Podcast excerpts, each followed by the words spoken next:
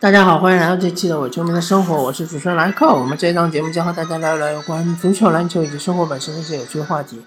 啊，这一期还是火箭周刊。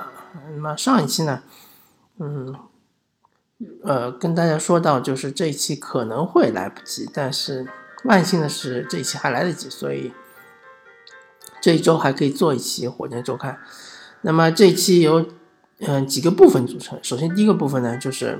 啊，火箭马上就要打这个，马上就要客场打呃俄克俄克拉荷马雷霆。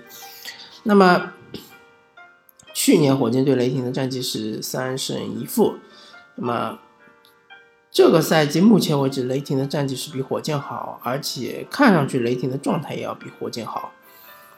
但是对于火箭有两个非常有利的条件，第一个就是罗布森又伤了，第二个就是威少也伤了。那么，嗯，总体来说我是看好火箭能拿上拿下这场比赛，但是我有几个地方是非常的担心。首先，嗯，不知道哈登和保罗的手感怎么样啊？保罗哈登回来之后两场比赛手感非常不好。那么哈登会不会被雷霆的两位防守悍将，嗯，一个是保罗乔治，对吧？还有一个是呃。格兰特，呃，因为我这个赛季也没有仔细的看一下，呃，各场呃就是场均数据，所以，呃，我也不能跟大家说这个格兰特已经步入精英的这个防守人员的行列，但是我印象流来说，感觉格兰特确实是防守非常厉害，而且是一个标准的三 D 球员。嗯，那么这个赛季雷霆还有一个显著的变化，就是阿弗里内斯。阿弗里内斯，呃，在我看到的这场比赛里面发挥都是非常出色，特别是三分球，这个赛季是神准无比。然后明显这个赛季他对于整个呃 NBA 的节奏的适应度要比上个赛季好得多。上个赛季其实大家如果还记得的话，阿弗里内斯有好几场比赛其实就是打酱油的，或者说他上来就是投一下，对吧？啊可能上上场二十几分钟就投那么一次或者两次，很多比赛都是零中。这是这个赛季完全不同了，阿弗里内斯更加自信，对吧？甚至于很多时候还会这个持球攻。呃，还有就是火箭的苦主亚当斯，对吧？亚当斯其实呃是配非常克这个卡佩拉的，呃，身高体重都是压倒卡佩拉一头。同时，亚当斯其实脚步也还可以，在他这个身高的情况下是属于比较快的。呃，火箭队其实确实是在进攻方面要针对亚当斯，要多打亚当斯啊，要消耗他的体力，对吧？那么总体来说，呃，可能是四六开吧。就是如果火箭队输的话，我觉得啊也是能接受啊。嗯，但是就是。希望还是能赢吧。嗯，那火箭队就回顾一下之前我没有说的那三场比赛，对吧？火箭其实是三连胜，呃，终于是在一胜五负非常凄惨的开局之后获得了三连胜，现在是能够排到西部第十一，但是离西部前八甚至前五其实也就差个两个胜场左右。那么是呃客场。三连胜，对吧？也其实也是相当不容易啊。第一场赢篮网其实最不容易，因为篮网并不像大家认为的那那么烂，对吧？呃，如果大家今年看过篮网比赛的话，就会知道，其实篮网队现在是嗯处于一个上升阶段，而且他们其实是磨合的有那么一点成型了。呃，篮网的打法其实非常非常像呃当年这个热火三巨头的打法。啊可以说是破产版的三巨头，因为他们没有巨头，对吧？但是他们的呃组队的形式是这样的，就是他们在关键时刻的五小阵容其实并不小，啊，所有的人都能达到这个两米以上，对吧？而且运动能力都非常出色，他们是由丁蒂维来控球，对吧？呃，他们可能不会上这个呃。他们最近这段时间发挥非常好的中锋阿伦，对吧？嗯，然后他们是，五个人都是站在三分线外一圈，然后都能投三分。但是篮网它确实有它的致命的缺点，就是说它的那些射手啊都没有射手本能，都不算精英射手，嗯，所以说火箭这场比赛其实是胜得非常的惊险，因为上半场是落后十几分，对吧？后来终于在第三节翻过来。最后是靠呃巨星保罗的发挥，因为那场比赛哈登并没有上，然后背靠背打公牛呢，其实相对来说还可以吧，因为之前一直都是焦灼，一直到第四节是拉开比分，啊，最终拿下，这种嘛，这种情况其实是比较普遍，是存在于啊强队打弱队这种情况。当然，如果勇士碰到公牛，可能就第三节就直接拉开，第四节就打卡下班了。但是确实火箭还没有。调整到最佳状态，那么后面打步行者其实是一场硬仗，因为在之前步行者战绩是非常好，而且刚刚是奥拉迪波绝杀了绿衫军，啊，但是步行者也有他致命的问题，就是他的进攻确实，啊，特别是他的决战阵容，他的塞迪斯杨，包括他的呃小特纳，啊啊，包括他的这个小萨博尼斯。都不是靠谱的三分球手，所以就是比较拖空间。那么奥拉迪波突破的话，他的遇到阻碍会比较大，最终还是输在了这个呃球星的成色以及整个球队的这个合理性吧，就是进攻上面的合理性。那么火箭三连胜呢，呃，是能够看到一些积极的变化。首先是防守，对吧？呃，整体来说防守肯定是比之前的六场比赛好得多，呃，同时呢，其实节奏是降低了，对吧？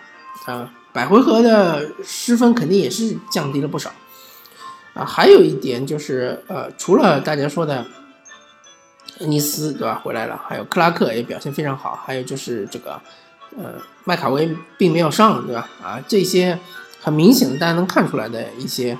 变化之外呢，还有就是，其实我个人觉得安东尼在这三场比赛里面，其实他的防守啊到位率还是比之前要高得多。很多情况下，大家还是那些比如说丁迪维啊，或者是奥拉迪波啊，或者是这个呃加克拉文啊，还是喜欢打呃安东尼，因为就是觉得他脚步慢，对吧？啊，容易吃啊。但是呃有那么几个回合，安东尼还是能够保持在啊。这些进攻球员的身前，对吧？让他们呃出手一些比较困难的投篮，对吧？那达到这一步其实就已经成功了。不管这些投篮是进了还是没进，啊，对于火箭的防守是已经成功了。对于安东尼的防守也是，就这就安东尼对于对方的防守其实也已经成功了。因为多数情况下，安东尼还是会被对方一步过，对吧？安东尼就跑到身后去了，或者呃。还还有时候就是安东尼在这个轮转呃不位防守的时候，对方进入内线之后，他的护框为零，对吧？啊，这个好像真的就没办法解决了，因为安东尼他的呃本身的爆发力、弹跳其实是都没有了，而且他也不是一个呃非常习惯非常好的一个防守队员，不像塔克，虽然说也是可能身高还没有安东尼高，对吧？臂展还可以。但是他补防的那一步非常快，就是对方如果突破禁区，啊，很典型的，比如说对方在打卡佩拉的时候，呃，可能一步就过了，过了之后塔克马上就站在他这个这个进攻路线上，直接就造成在带球撞人。安东尼这确实做不到，嗯，但是安东尼呢，呃，抢后场篮板其实还可以吧。啊，当然前面有一段时间是非常不好的，经常落后上篮板，但这段时间还可以，毕竟靠他的身高体重，还是能够扛一扛。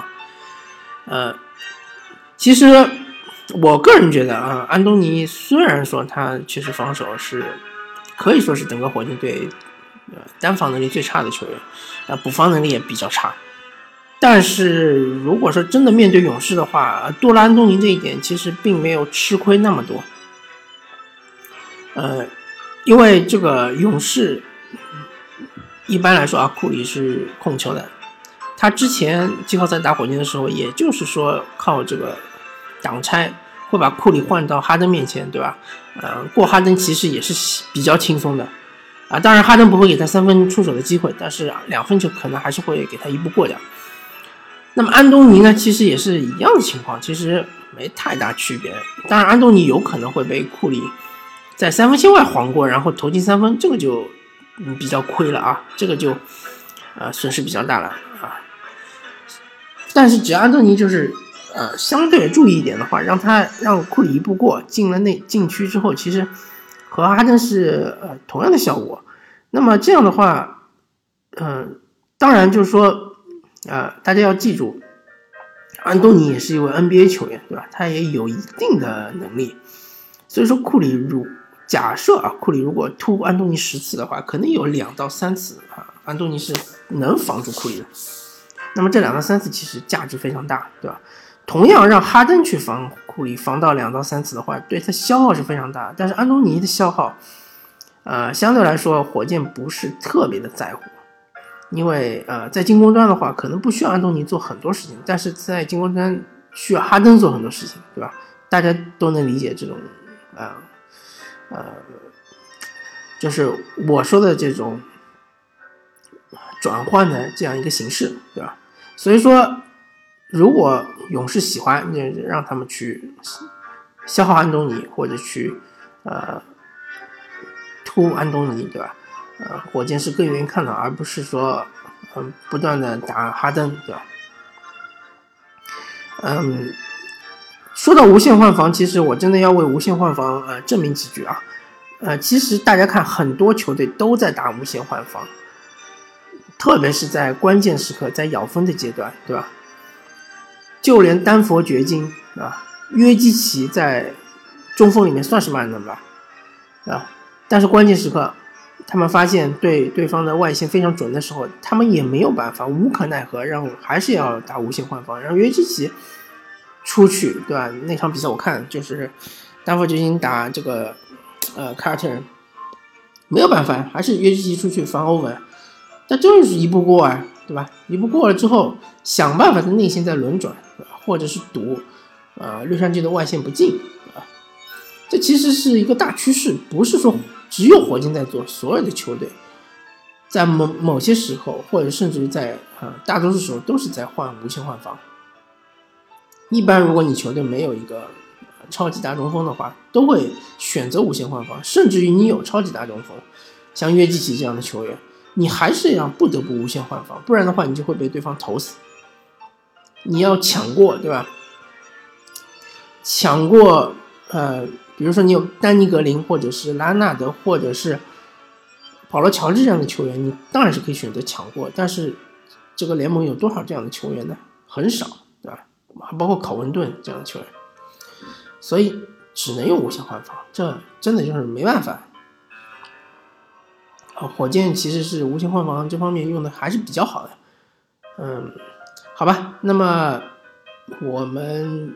最后一个部分呢，就是聊一聊火箭终极的目标对手是勇士，对吧？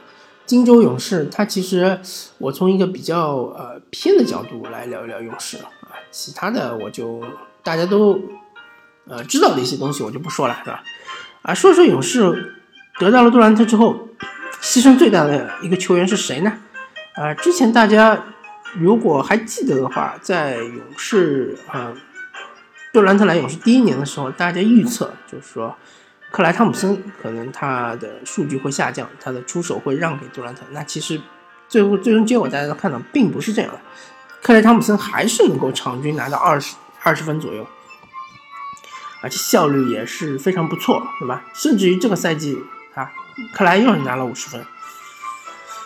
啊，所以说其实从整个出手的分布来说。啊，这个杜兰特他其实是首先是占用了，比如说离开的巴恩斯，对吧？离开的这个呃当时的博古特，还有斯佩茨这样的球员的一些球权，他肯定是占用了。啊，其次他其实占用更多是格林的出手权，对吧？追梦格林，大家如果还记得的话，呃，在勇士七十三胜的。还有包括之前六十八胜的这两场两个巅峰赛季，其实格林得分还可以的，而且三分球命中率其实也还可以的，不是对方能够敢放的那样的球员。呃，他其实好像啊，我我没有翻数据，基本上能够达到场均十五分左右。而且他打的三双也比较多。当然啊，现在来了杜兰特之后，格林的助攻还是能够保持一如既往的精英的这种水平。啊，篮板，呃，其实被杜兰特也分掉了不少。得分是最明显的，经常看到格林是只是拿个位数的得分。啊，所以这个是我个人的判断啊，呃，跟大家分享一下。那么另外有一个比较有意思的观点。或者比较有意思的视角，就是说，杜兰特来了之后，其实对于勇士的一些角色球员的影响是非常大的。嗯，大家如果还记得的话，就杜兰特来之前，呃，勇士那些角色球员，他其实即使离开了勇士，还是能发挥一定的作用，对吧？比如说斯佩茨，对吧？他离开了勇士，当时去了魔术。我记得有一场我非常印象非常深，就是魔术打火箭的时候，斯佩茨发挥非常好。啊，当然那场比赛哈登有点超神啊，哈登好像是拿了五十分还是怎么样？呃，但是之所以哈登会拿那么多分，就是因为斯佩茨他不停的投三分，不停投三分，呃，根本就防不住，对吧？有点不可阻挡的样子。呃，斯佩茨之前好像还去过快船，当然最近他确实是年纪大了嘛，呃，被主演这是被整个联盟淘汰了，他应该是去了 CBA，但是。他离开勇士之后，还是能够找到自己能够发光发热的这样一个地方。博古特其实是因为这个伤病的原因，他完全是就是退役了嘛，那也没办法，对吧？啊，他之前应该是去过骑士，后来打了一场就骨折了，然后就退役了。那么离开了还有巴恩斯，对吧？啊，哈里斯·巴恩斯呢，他拿到了一个大合同。其实，在独行侠他。并没有大家说的那么糟糕，他其实是一个非常稳定的球员，虽然他的效率没有大家想象中那么高，对吧？嗯，可能和他打法有关，他喜欢背身单打，喜欢投中距离，是非常不磨球的这样一个球员，但是他还是稳定的可以输出二十分左右，或者可能稍稍低于二十分，十八九分的场均十八九分的这样一个数据，啊，五个以上的篮板。是一个非常稳定的四号位啊，三号位也行，而且防守也可以。呃，可能他三分球稍微弱一点，不然的话，他其实是一个非常好的一个加强版的三 D 球员。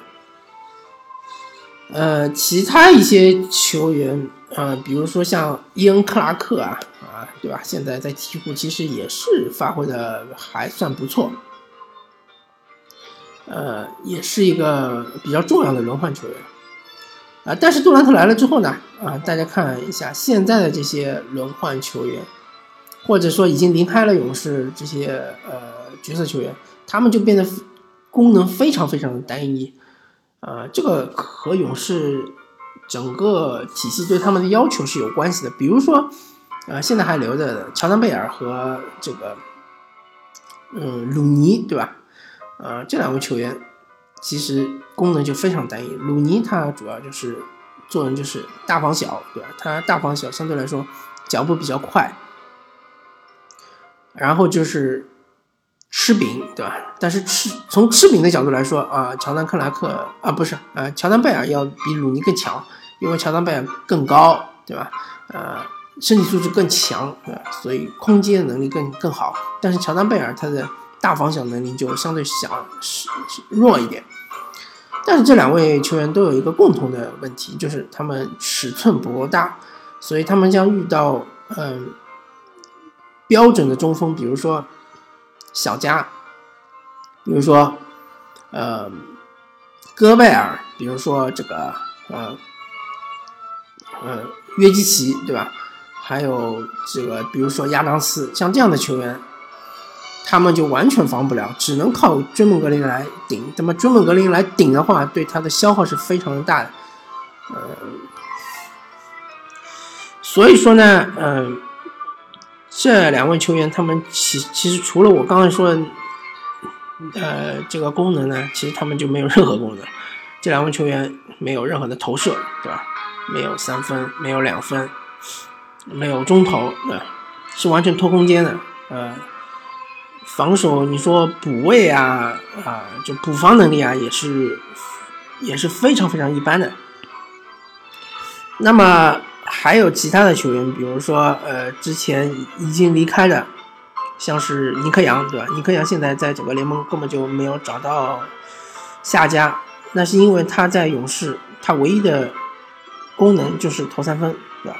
呃，然而上个赛季他三分球其实并没有大家想象中这么好，呃，而勇士根本就没有呃指望尼克杨能够在外线防守啊，或者是呃融入整个防守体系。那其实呃，如果大家还记得的话，当时尼克杨在湖人队的时候被赋予了一个非常重要的作用，就是外线防守尖刀，因为湖人确实没有。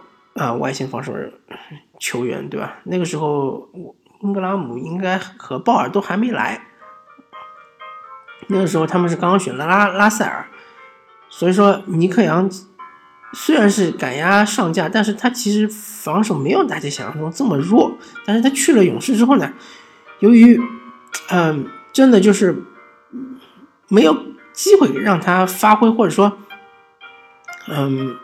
怎么说呢？就是整个体系不需要他这么做，所以他其实真的就是荒废了之前所有的防守的那些呃练习，或者是呃荒废了之前防守的一些习惯，所以他现在就变得真的就只是一个纯射手，而且是一个不太稳定的射手。其实真就有点像是火箭队的格林这样的一个角色吧，所以他导致他现在就饭碗也没找到，对吧？呃，还有就是卡斯比，卡斯比现在当然是找到饭碗了，对吧？但是他在勇士那一年，其实，呃，个人认为是比较荒废的，对吧？呃，卡斯比其实他能力还挺强的，他其实在进攻端，呃，三分球也能投，对吧？也能策应，对吧？也能打四号位，打四号位意味着他也有一定的篮板球能力，对吧？防守呃属于是中等偏下，但是他去了勇士呢，勇士只需要他三分球。然后，然而他那个三分球呢，呃，确实是发挥比较一般，特别是产量很低呀。虽然命中率还挺高的，但是产量太低，所以勇士逐渐逐渐就把它边缘化了，最后就把他给啊 DNP 了，对吧？呃，然后现在他去了哪支球队，我有点不太记得了，但是他发挥好像肯定是比勇士更好。大家看一下勇士队的那些角色球员啊，比如说。今年来的这个呃杰雷布克对吧？呃，还有几个新秀，呃，虽然说他们呃时不时的有有的时候爆发对吧？一场比赛得个十几分，啊，但是大家看一下，他们爆发的前提是他们的手感火热，他们的命中率非常的高，对吧？呃，勇士对他们的要求其实很低，所以说呢，一旦他们就是能够得十几分。或者说他们能够关键时刻抢一个前场篮板，或者是一个呃关键时刻能够防住对手的呃一个核心球员，比如说能够防住哈登一个球，对吧？甚至盖哈登一个帽，大家就对他们赞扬有加，对吧？但是你整个赛季下来仔细一看，这些球员的呃场均得分也就是四五分的样子，对吧？五六分的样子，啊，各种数据都是非常非常的惨淡，对吧？啊，命中率可能不惨淡啊，命中率可能还挺高啊啊，但是基础数据啊都是非常的低，那是因为杜兰特的虹吸效应，或者因为四巨头把大大部分的数据都已经瓜分殆尽了，对吧？留给这些角色球员，首先球权就很低，其次出手的机会也很低，对吧？啊，所以说，嗯，这就是嗯勇士，我不能说是他们的问题，只是他们的体系，呃。自己的一种选择，就是他们的体系，或者他们主教练斯蒂芬·科尔对于整个球队的定位就是这样，对于整个所有的角色球员的定位也是这样，对吧？啊，好吧，那么这一期呢，其实聊比较多了啊，我们这一期的火箭周刊就跟大家聊到这里，感谢大家收听这一期的《我球迷生活》，我是主持人莱克，我们下期再见，拜拜。